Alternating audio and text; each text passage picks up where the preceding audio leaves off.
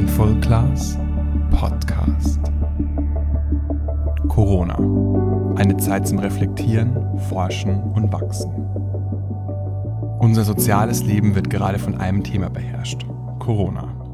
Doch inwieweit wir auch unser Innenleben davon beeinflussen lassen, hängt von uns ab. Wie können wir diese Situation zur Reflexion nutzen? Und was können wir tun, um möglichst gelassen und zentriert durch diese Zeit zu gehen? Ein Virus hat die Politik veranlasst, den gesellschaftlichen Pauseknopf zu drücken, zumindest für die meisten von uns. Bei allen Menschen, die jetzt gerade mehr zu tun haben als sonst, möchte ich mich an dieser Stelle von Herzen für ihre Arbeit bedanken. Dieser weltweite Ausnahmezustand fordert gerade ganz besonders unser Bewusstsein. Um mental wach zu bleiben, ist es äußerst wichtig, sich nicht von der kollektiven Panik packen zu lassen. Denn sobald wir uns emotional von der globalen Angst mitreißen lassen, ist klares und ruhiges Denken nicht mehr möglich. Das ist bei der Menge an Nachrichten und Informationen, die täglich auf uns einprasseln, allerdings gar nicht so einfach. Daher die erste Frage. Wie konsumiere ich Nachrichten? Lesen wir gleich nach dem Aufwachen noch im Bett die ersten Schlagzeilen? Holen wir uns jede Stunde die neuesten Nachrichten auf unserem Bildschirm?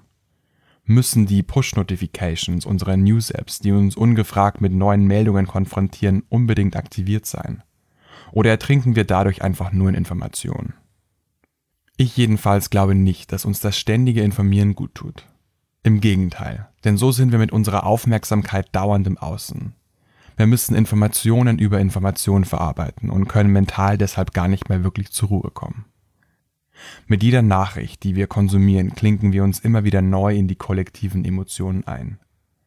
Zwar behaupten wir von uns selbst, dass wir Angst nicht mögen, doch es gibt dennoch einen Teil in uns, der Angst toll findet. Unser Ego. Das Ego wird unter anderem größer, je mehr Angst wir haben, weshalb es uns antreibt, möglichst intensiv die Nachrichten zu verfolgen. Je dramatischer die Meldungen sind, desto stärker ist die Erregung des Egos. Wenn du magst, fühl doch beim nächsten Mal, wenn du Nachrichten schaust, genau hin, was sich in dir dabei tut und was du fühlst. Bleibst du klar oder steigt eine unruhige Energie in dir auf? Das Ego liebt diese emotionale Unruhe. In ihr kann es sich am besten ausbreiten. Das heißt natürlich nicht, dass wir uns gar nicht mehr informieren sollen. Aber um einen klaren Kopf zu behalten, ist es ratsam, Nachrichten bewusst zu konsumieren. Dazu können wir uns zum Beispiel fixe Zeiten setzen, in denen wir uns mit den neuen Meldungen befassen. So stellen wir sicher, dass wir nicht den ganzen Tag mit dem Aufnehmen und Verarbeiten von Meldungen beschäftigt sind.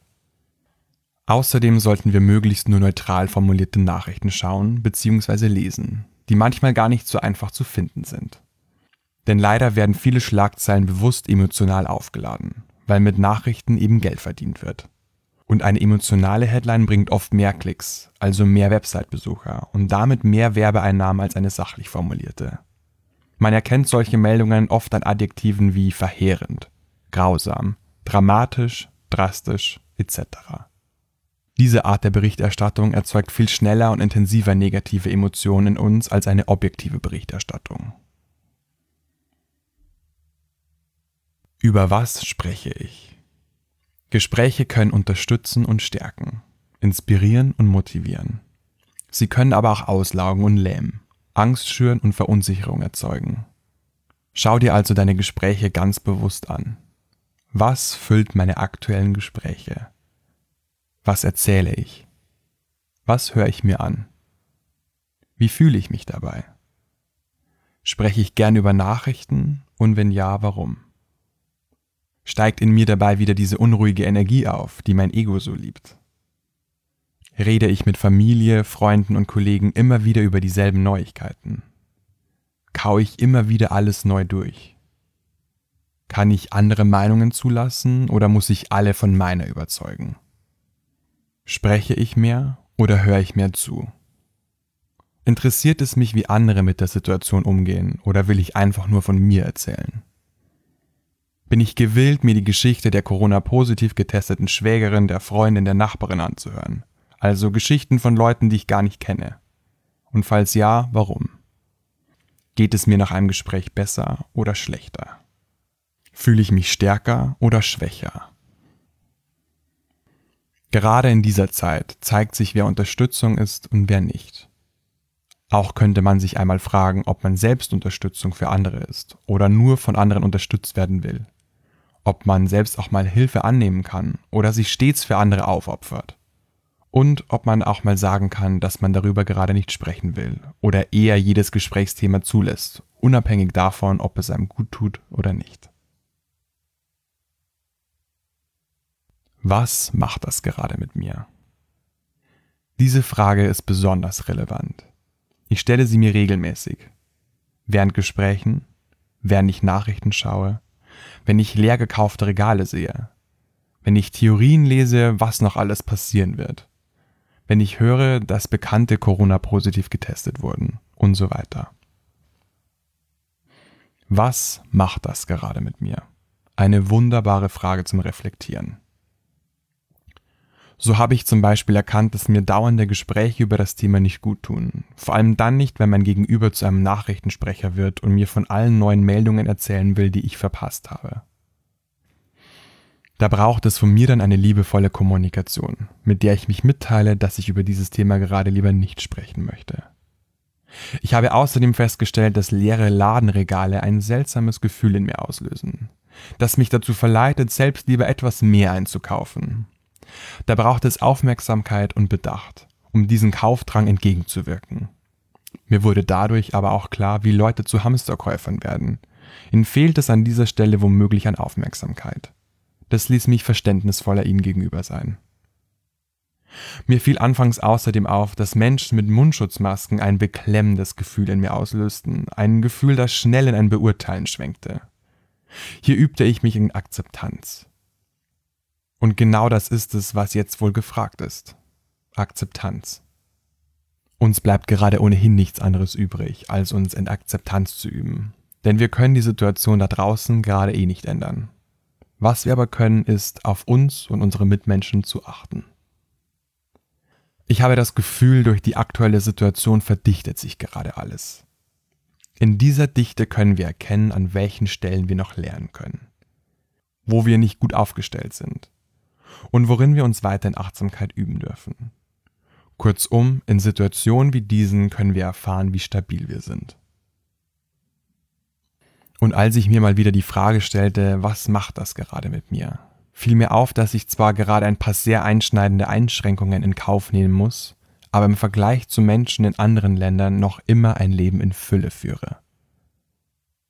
In anderen Ländern herrscht Krieg. Es gibt kein fließendes Wasser, kein Strom, keine Gesundheitsversorgung. Menschen aus diesen Regionen würden es samt der aktuellen Einschränkungen sicherlich sehr genießen, ein paar Wochen in meinem gemütlichen Heim zu verbringen. Wenn ich das mediale Rauschen ausschalte und mich wirklich nur auf mein Inneres konzentriere, dann merke ich, dass da eine große Ruhe ist. Und so habe ich meinen persönlichen Corona-Regler deutlich runtergedreht. Nicht um alles da draußen zu ignorieren, sondern es jetzt eher wie eine Hintergrundmusik wahrzunehmen, anstatt wie stampfen laute Technobässe. Nicht um das ganze Geschehen auszublenden, sondern es aus einer interessierten Distanz heraus zu betrachten, statt mich von dem emotionalen Strudel mitreißen zu lassen.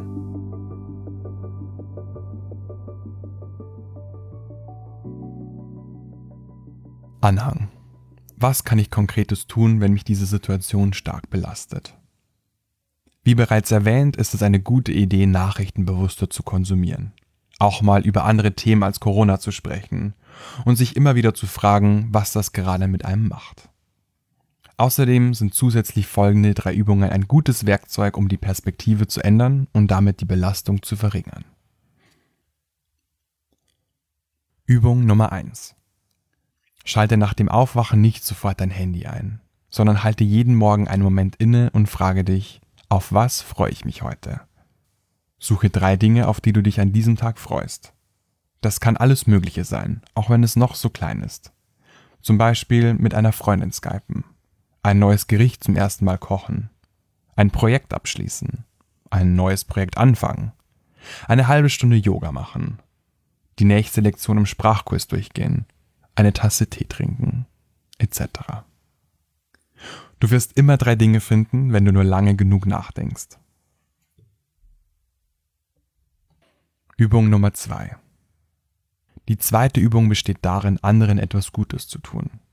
Auch hier kann es sich um alles Mögliche handeln. Zum Beispiel könnte man eine Nachricht an einen Freund senden, indem man ihm einen wundervollen Tag wünscht oder ihm sagt, wie sehr man die Freundschaft mit ihm schätzt. Oder jemanden, der sich technisch nicht so gut auskennt, telefonisch beim Einrichten von Skype helfen. Oder für die Großeltern Dinge online bestellen, damit sie nicht vor die Tür müssen. Es können auch ganz simple und spontane Gesten sein. Ich stand letztens zum Beispiel an der Schlange im Bioladen.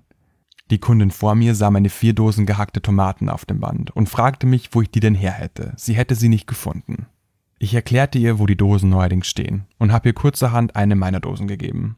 Eine kleine Geste, die sie sehr freute, und die Freude sprang sofort auf mich über. Sollte sich an einem Tag mal keine Gelegenheit dazu ergeben, können wir uns auch selbst etwas Gutes tun. Zum Beispiel, indem wir uns ein Vollbad einlassen, uns Zeit nehmen, um uns ein gesundes Essen zuzubereiten auf YouTube nach einem Workout suchen und mitmachen, meditieren etc.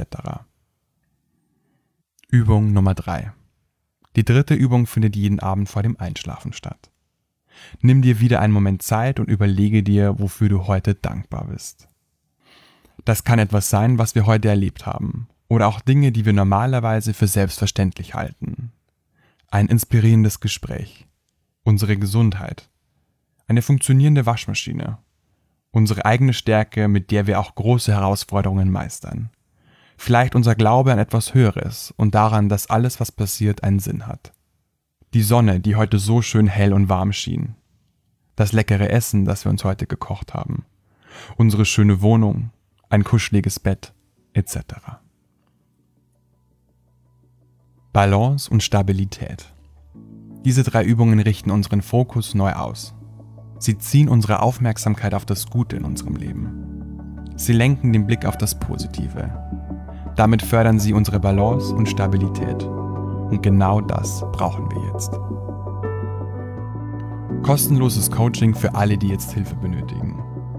Dich belastet die aktuelle Situation gerade sehr und du wünschst dir Unterstützung? Bis Ende April biete ich kostenlose Online-Coaching-Session an. Die Voraussetzung dafür ist, dass dein Coaching-Thema in irgendeiner Form mit der momentanen Corona-Situation zusammenhängt. Die Coachings sind zu 100% kostenlos und ich werde auch nicht versuchen, dir irgendetwas zu verkaufen. Falls du Interesse hast, kontaktiere mich gerne.